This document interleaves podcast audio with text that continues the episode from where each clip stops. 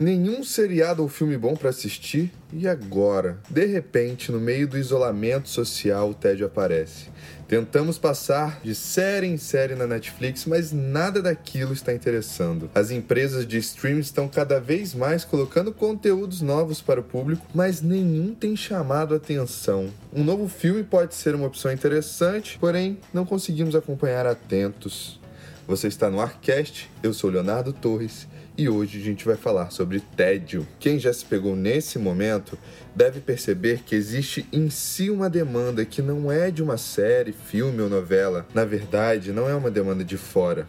E aí vem o E Agora José, tão brilhantemente. Esse vazio estabelecido pelo tédio para muitos é assustador, é inquietante, é ansioso, paranoico e por aí vai. Mas também ele não deixa de ser um convite para olhar para dentro de si e para trás, para nossa alma. O tédio é nada mais do que a alma pedindo para ser revisitada. É a vontade do aflorar das imagens de dentro. E isso nenhuma imagem de fora consegue suprir.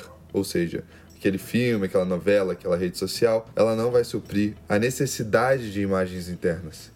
Os filmes e seriados, por vezes, ainda podem sim ajudar. Voltar para trás e rever as produções que marcaram as nossas vidas é sem dúvida uma forma de trazer mais imagens de dentro para a consciência. Relembrar a primeira vez que tal filme foi assistido, rememorar quem nós éramos e como nós estamos hoje quando vimos esse filme? O que chamou a atenção na primeira vez e o que chama agora? Quais as emoções e sentimentos emergiram nesses dois momentos? O que entendemos agora que não foi possível entender antes? Quanto mais a gente visita imagens de fora que nos afeta emocionalmente, sentimentalmente, de alguma forma, mais imagens de dentro podemos deixar aflorar, ou seja, simbolizar. Nesse caso, estamos reatualizando por meio das imagens de fora, e o reatualizar é o ritualizar das imagens de dentro.